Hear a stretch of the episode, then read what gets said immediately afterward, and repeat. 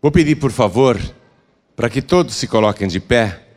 Nós vamos ouvir a palavra de Deus, porque a fé vem pelo ouvir, o conhecimento da palavra vem pelo ouvir. Você tem o evangelho aí? Por favor, abra no livro de Atos dos Apóstolos, capítulo 4.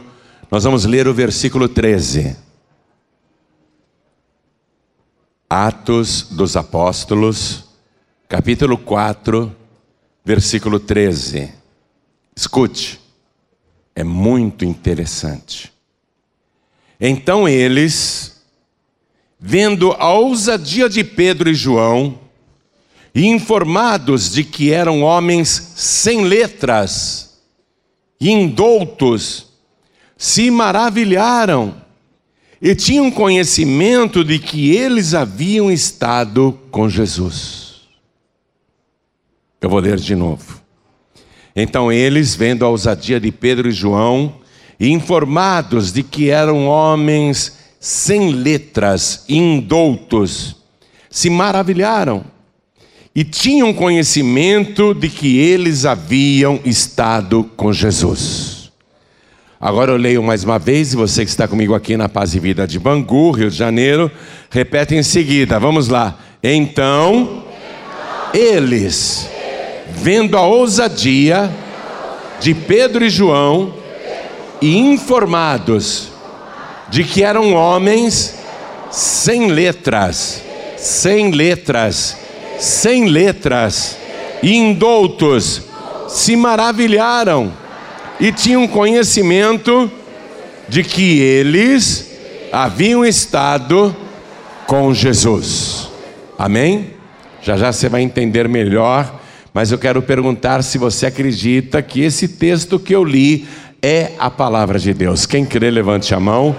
Então vamos dar para esta palavra a melhor salva de palmas que já se ouviu em Bangu. Oh, glória! Coisa linda! As palmas melhoram quando a gente levanta os olhos aos céus e começa a dar glória. Abra a boca, começa a dar glória. Viu? Continua, continua. Você que está assistindo pela TV ou ouvindo pela rádio, você que está conosco pela internet ou pelo youtube.com/barra junte-se a nós aqui em Bangu e glorifique a Deus conosco. Em toda parte, em toda parte. Dá glória, dá glória e aplaude.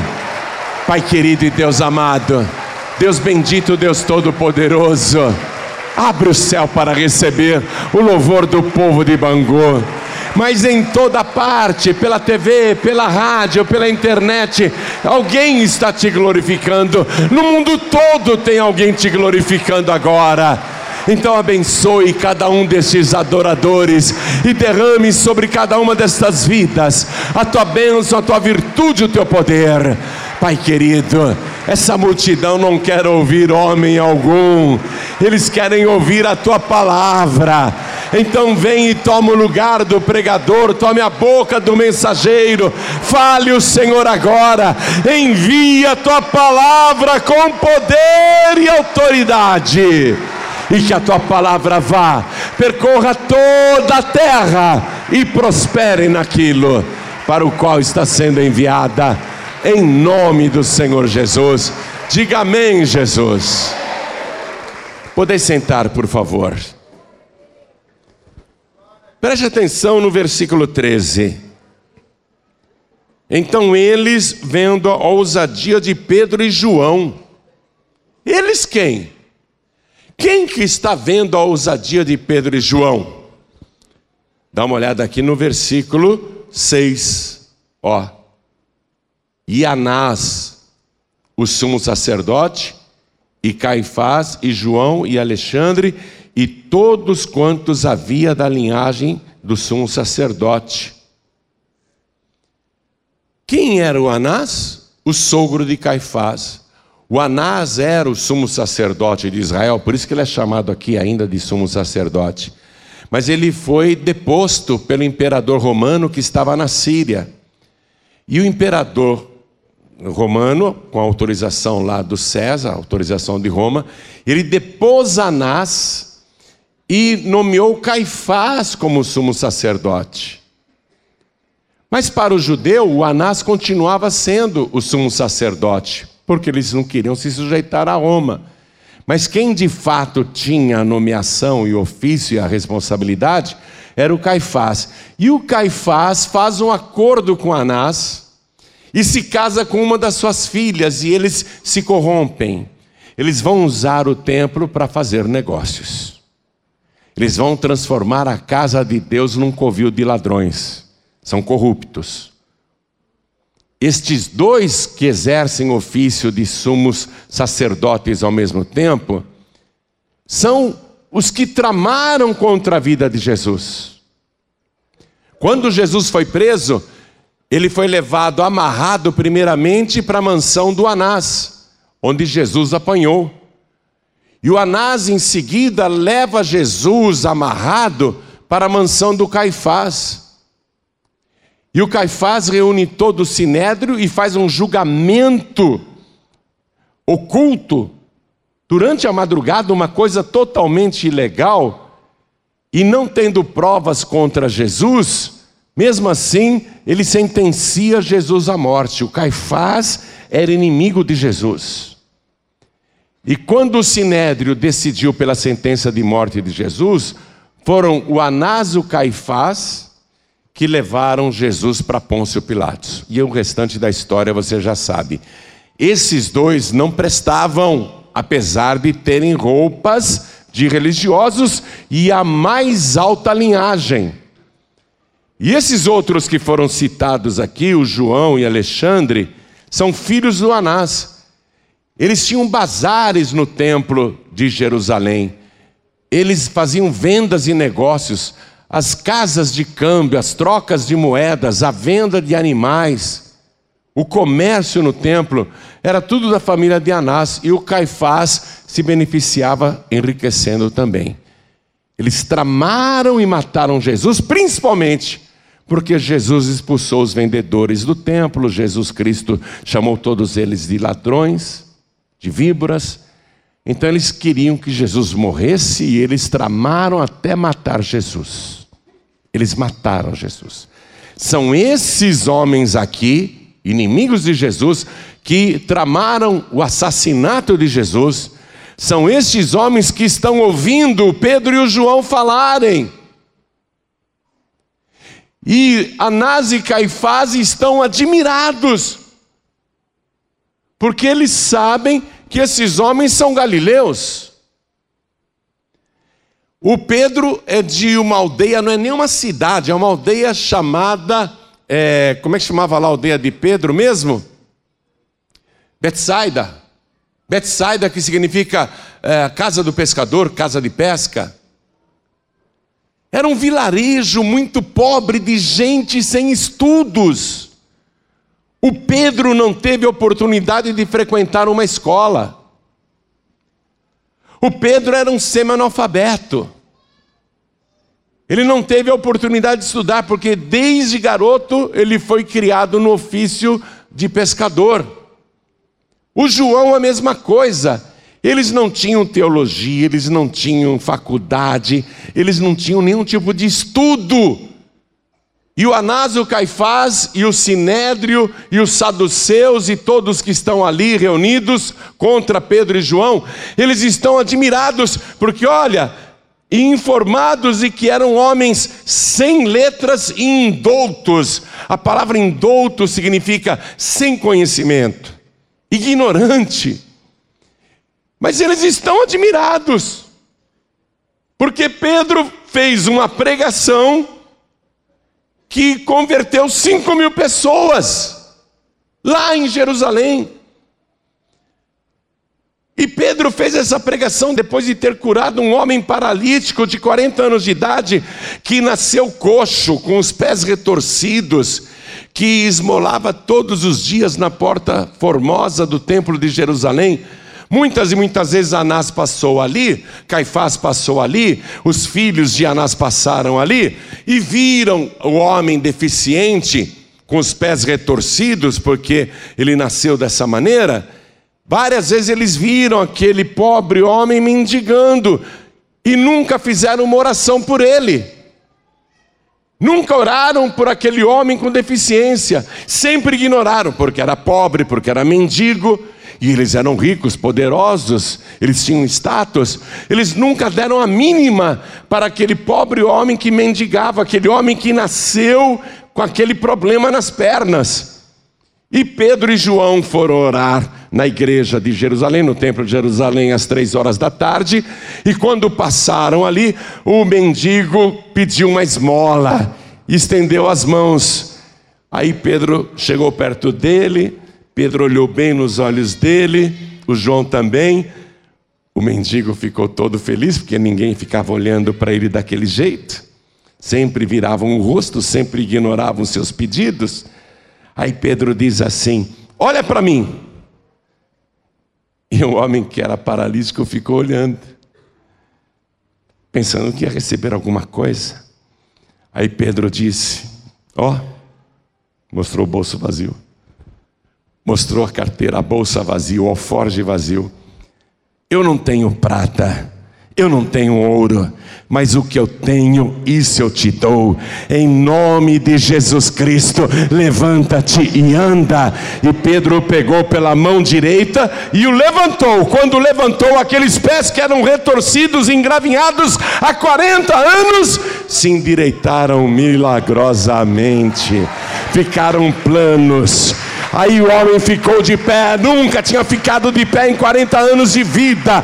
Ele ficou de pé e mais do que isso, ele começou a pular, ele começou a saltar e dar glórias a Deus. Como era a hora da reunião das três da tarde, tinha muita gente indo para a igreja, para o templo.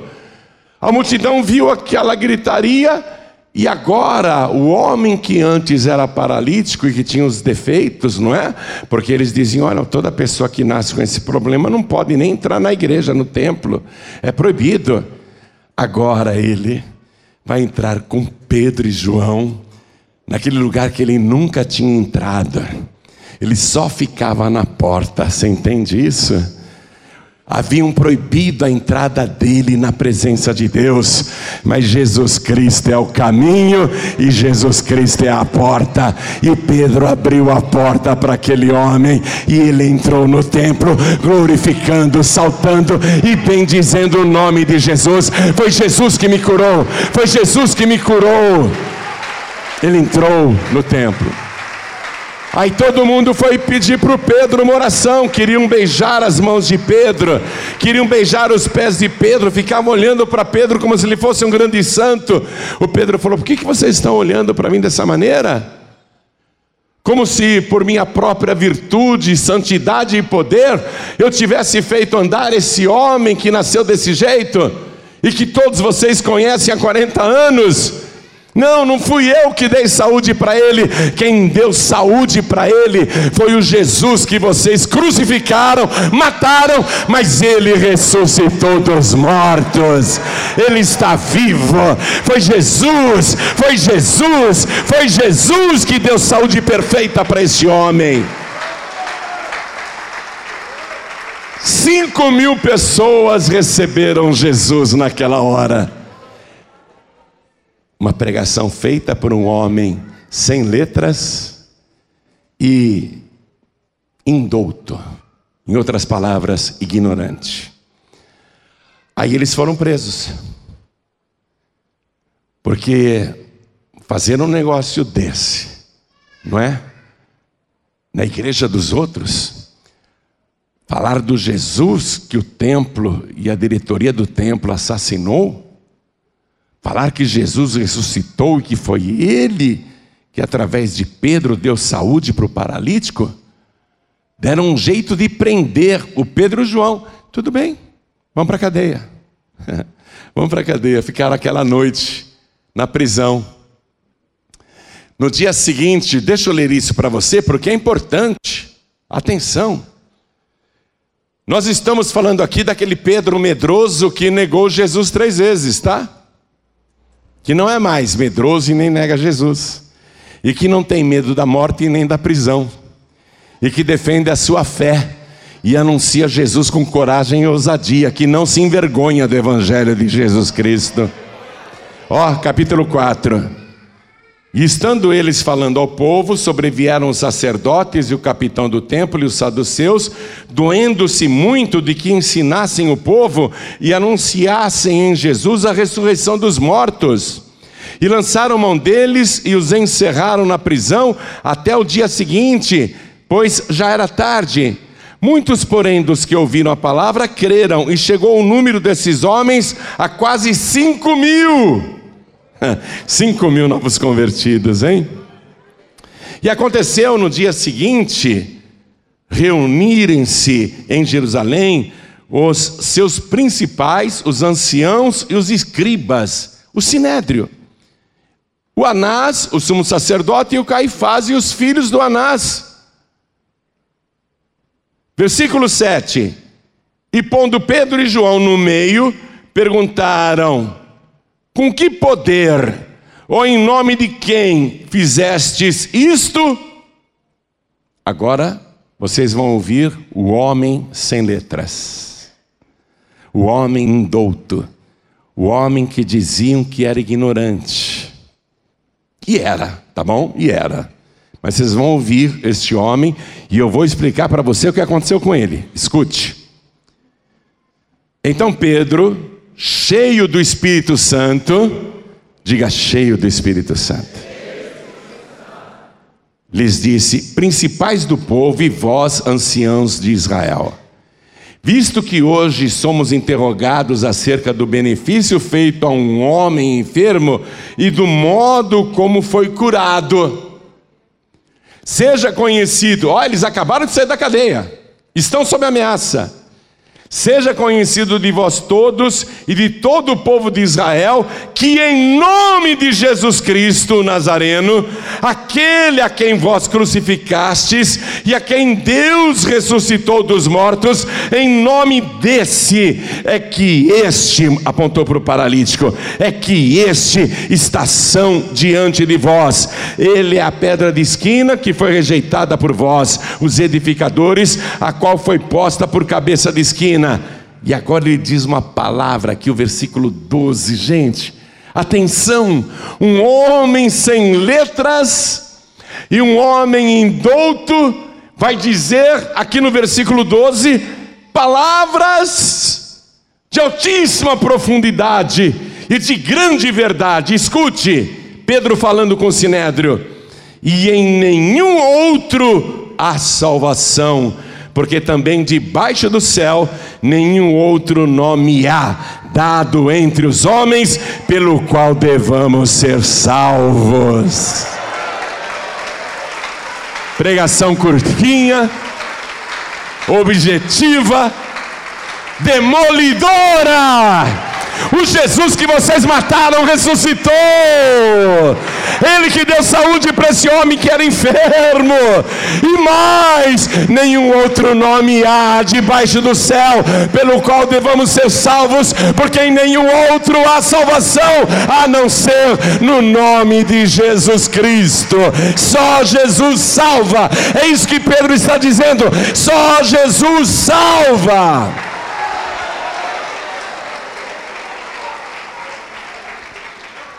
Foi isso que causou admiração neles. Eu li para você o versículo 13. Então eles, vendo a ousadia de Pedro e João, informados de que eram homens sem letras e indoutos, ó, eles vendo o Anás, o Caifás e o Sinédrio, vendo a ousadia de Pedro. Por que a ousadia de Pedro? Porque Pedro, na noite em que Jesus Cristo foi levado para a casa do Caifás, ele ficou lá no meio do pátio, junto à fogueira, porque era frio, acompanhando de longe o interrogatório de Jesus. E Pedro teve medo de uma simples criada, de uma empregada do Caifás que chegou para ele e falou assim: Você é um dos tais, não é? A tua fala te denuncia, você é discípulo dele também, não é? Ele negou. Foi a primeira vez que ele negou Jesus, ele vai negar Jesus mais duas vezes. E agora, Ele está no sinédrio, no templo, ele não está no palácio do Caifás. Ele está no templo de Jerusalém. Ele está com a diretoria mais alta do templo. E ele não está com medo. Ele não está negando Jesus. Só isso já vale pelo resgate de Pedro. Ele está anunciando com ousadia o nome de Jesus.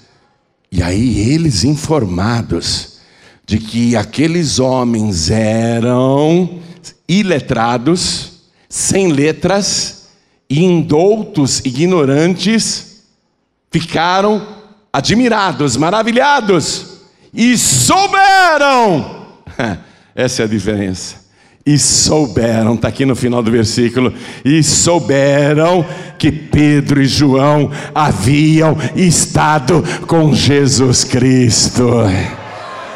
Quando você está com Jesus, você se transforma num outro homem, numa outra mulher, numa nova pessoa, porque Ele passa para você as suas virtudes, o seu poder, mas aqui a narração foi muito resumida.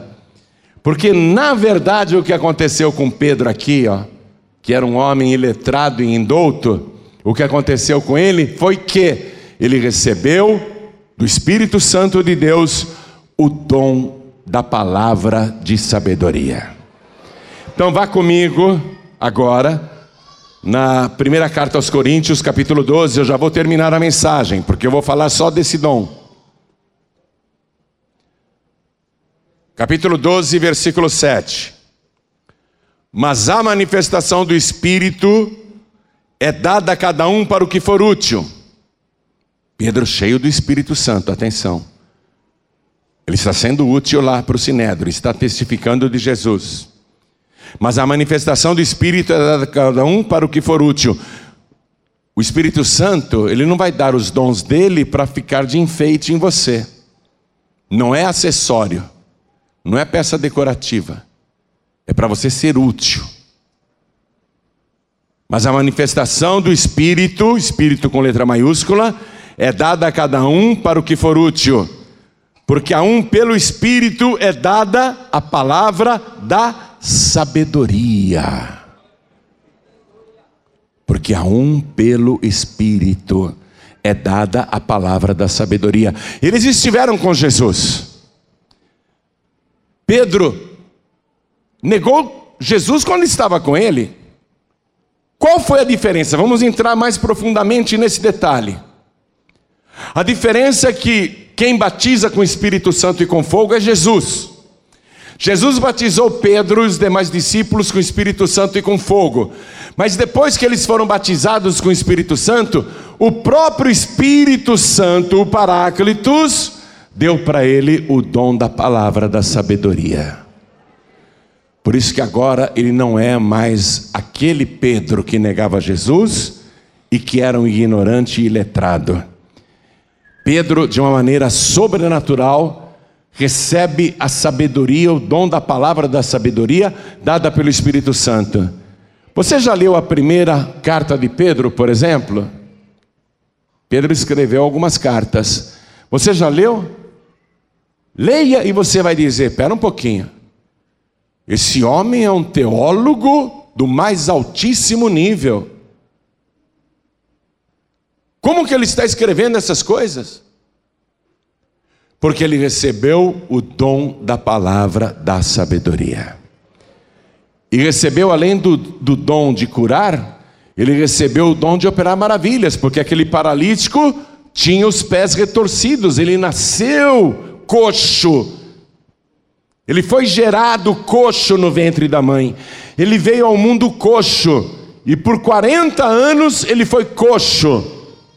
Por 40 anos ele mendigou. Por 40 anos ele era proibido de entrar no templo. Por 40 anos ele ficava só na porta. Tudo isso acabou. Porque Pedro foi útil na vida dele. Você tem que ser útil na vida dessa pessoa que está ao teu lado.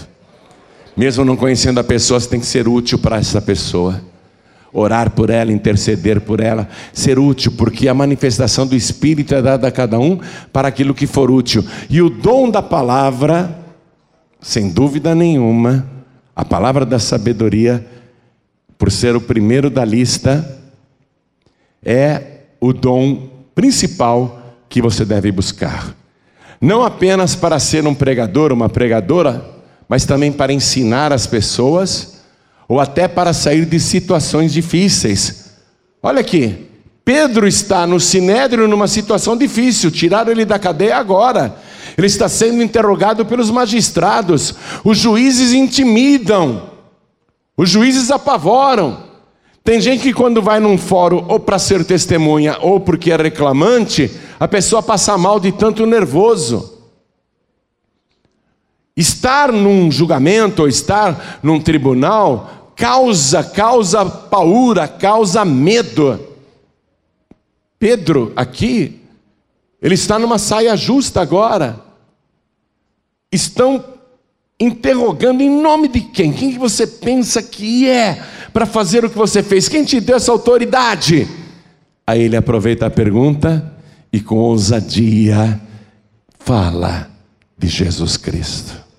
Que vocês mataram, que vocês crucificaram, mas que Deus ressuscitou dos mortos. Palavra que ninguém pode recusar. O sinédrio fica sem ação com a resposta de Pedro. Mandam Pedro e João saírem da audiência, fazem uma reunião entre eles e dizem: Nós não podemos prendê-los, porque não praticaram nenhum crime. Curar pessoas não é crime, e hoje não é sábado. Era dia de reunião. Nós não podemos nem acusá-los de violar o sábado. Não podemos açoitá-los para eles ficarem com mais medo, porque é proibido pela lei castigar uma pessoa inocente. E nós vamos ter que soltá-los, porque eles operaram um sinal que nós não temos como negar. Aquele paralítico na Porta Formosa, toda a cidade conhecia. Todos que vinham ao templo adorar o viam suplicar por esmolas. E ele está são, está completamente curado, saúde perfeita. Nós não temos como negar isso. O que, que nós vamos fazer? Alguém deu a ideia: vamos ameaçar esses dois. Vamos ameaçar para valer e vamos proibi-los de falar do nome de Jesus, de ensinar sobre o nome de Jesus. Vamos ameaçá-los com dureza e proibi-los veementemente de ensinar que esse Jesus ressuscitou. Ah, tá bom, vamos fazer isso. Trouxeram de novo Pedro e o João. Olha aqui, nós vamos soltar vocês. Mas se vocês falarem mais uma vez do nome desse Jesus e ficarem ensinando o povo que ele ressuscitou, a coisa vai ficar mais complicada para vocês. Vocês estão proibidos de falar desse Jesus. Sabe o que Pedro diz, pelo Espírito e pelo dom da palavra da sabedoria?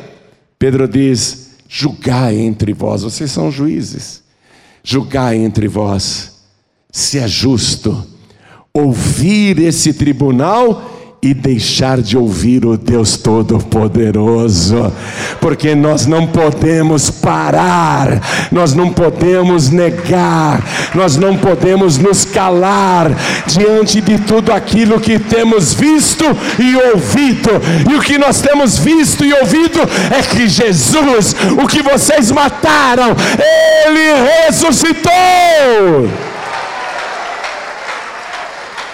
Nenhum outro nome há debaixo do céu pelo qual devamos ser salvos, a não ser o nome de Jesus. Toda a igreja fica de pé.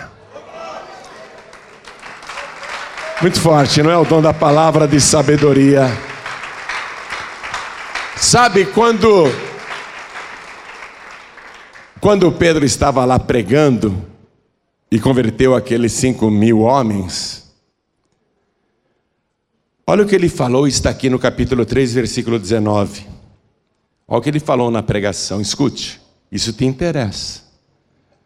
Arrependei-vos, pois, e convertei-vos, para que sejam apagados os vossos pecados e venham assim os tempos do refrigério pela presença do Senhor.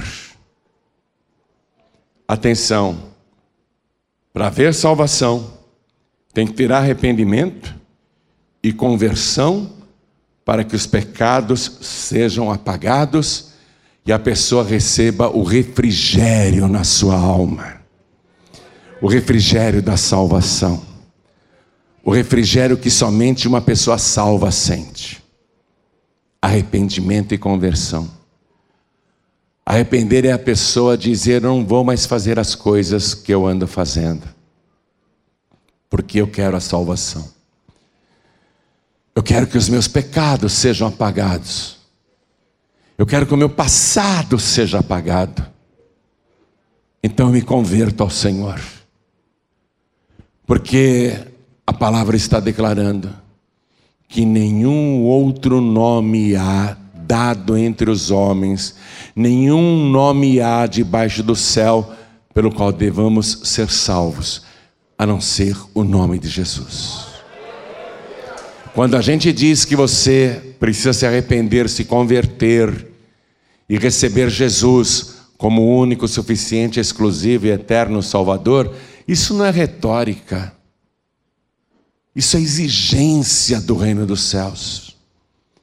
Para que você seja salvo e os seus pecados apagados e o seu nome escrito no livro da vida do Cordeiro, você tem que entender que não tem outro Salvador, não existe.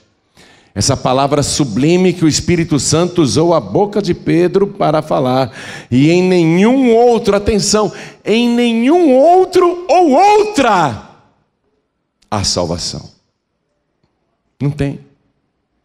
Porque também debaixo do céu, debaixo do céu, aqui na terra, nenhum outro nome há dado entre os homens pelo qual devamos ser salvos. Quem aqui quer ser salvo e ir para o céu? Levante a mão, todos que querem.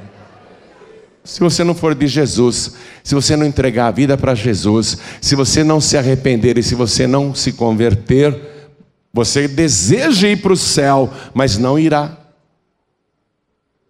Você pode ser até uma pessoa muito religiosa, com outra fé, mas você não irá. Você tem que entregar a vida para Jesus pedir perdão dos seus pecados e deixar o Espírito Santo de Deus trabalhar na sua vida. Jesus ficou três anos ensinando o Pedro, três anos. No final, ele negou Jesus três vezes. É um processo. É um processo. Jesus desistiu de Pedro porque antes ele era marrento, rebelde. Jesus desistiu de Pedro porque Pedro mentiu e até jurou falso. Eu não conheço esse homem, eu juro que eu não o conheço. Jesus disse: Eu não quero mais o Pedro, não, ele jura falso. Ele é um mentiroso, ele falou que não me conhece. Ficou três anos comigo. Durante três anos eu que o alimentei juntamente com a sua família e ele diz que não me conhece, eu não quero mais saber de Pedro. Pedro não era digno da salvação. Você está entendendo isso? O processo de santificação na sua vida será feito gradualmente pelo Espírito Santo de Deus.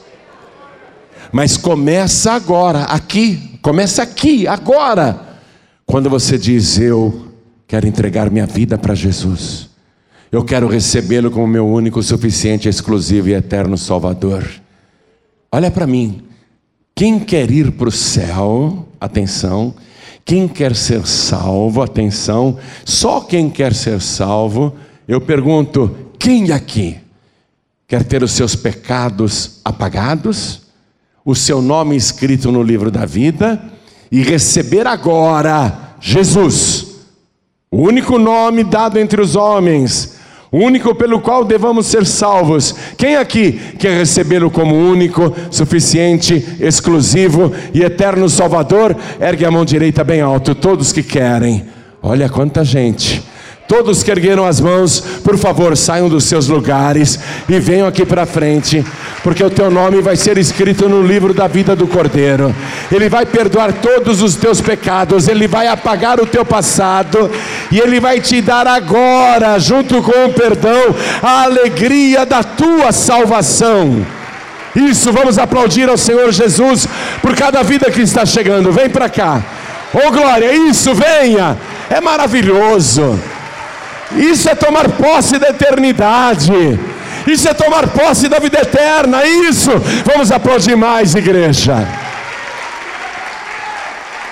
Glórias a Deus.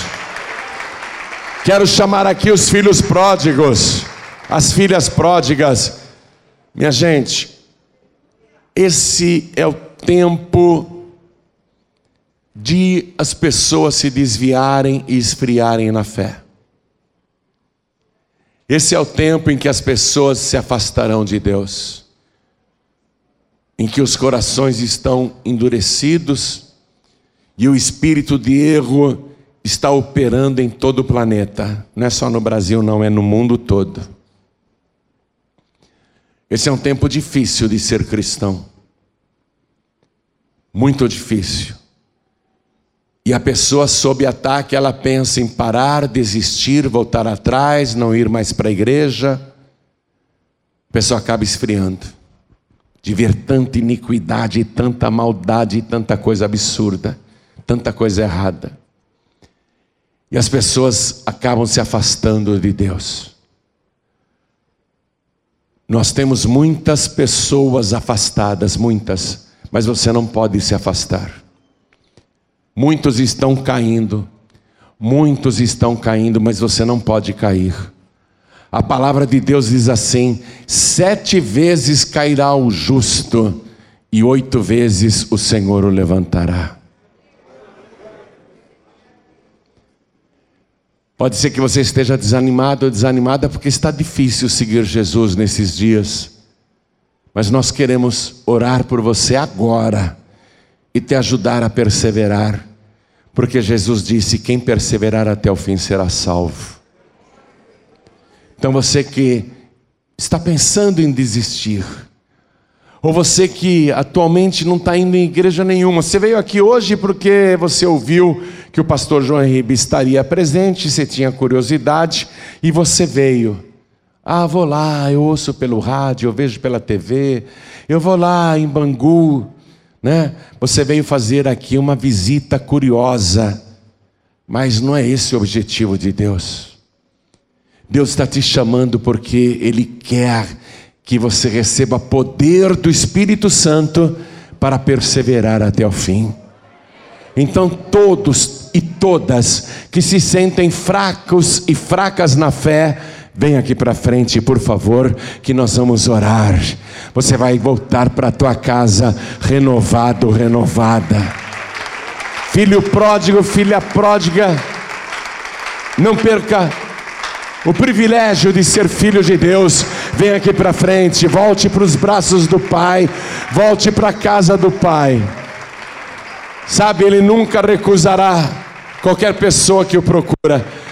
Eu amo Jesus porque ele disse assim: Todo aquele, toda aquela que o Pai me dá virá a mim, e quem vem a mim, viu, jovem, de maneira nenhuma eu o lançarei fora. Jesus não descarta a gente. Ele não joga fora. Ele não jogou Pedro fora, e olha que o Pedro merecia, hein? O cara jurar por Deus que não conhece Jesus, depois de ter vivido com ele três anos, alguém descartaria o Pedro, mas Jesus não. Quem vem a mim, de maneira nenhuma eu lançarei fora.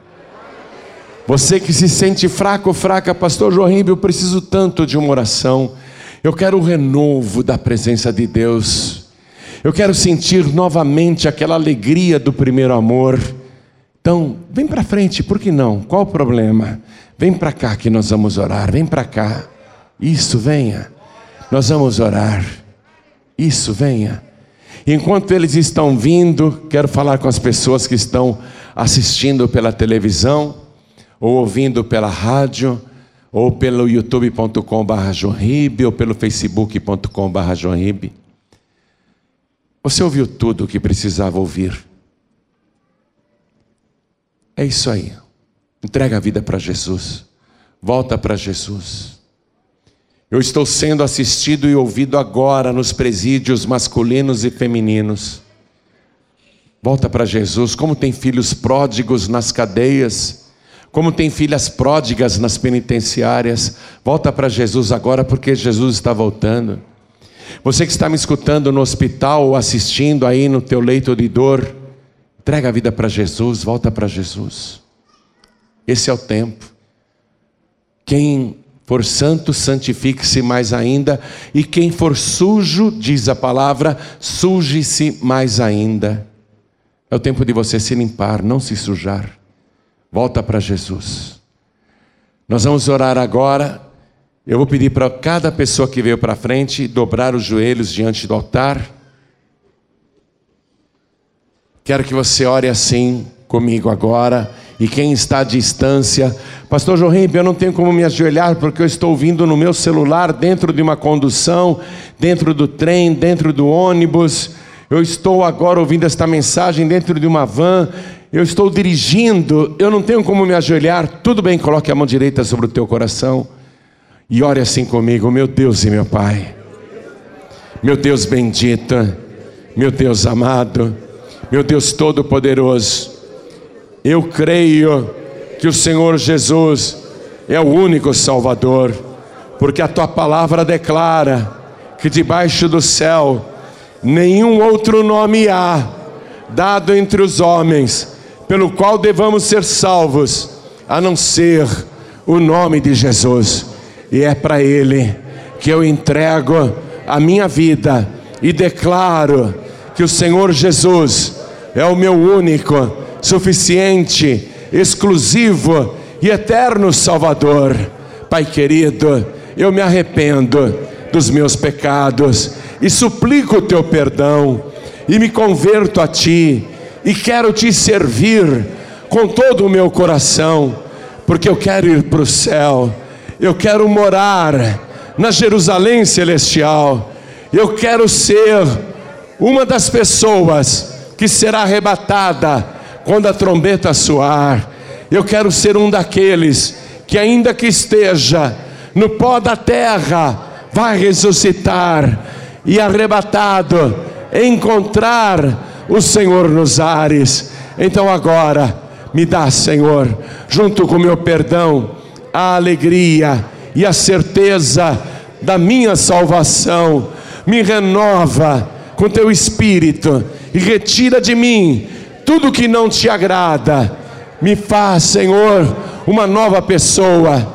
Me enche do teu espírito e acrescenta em mim o poder e a virtude e os dons do teu Espírito Santo, porque eu declaro que o Senhor Jesus é para sempre o meu único, suficiente, exclusivo e eterno Salvador. Assim seja feito. Amém.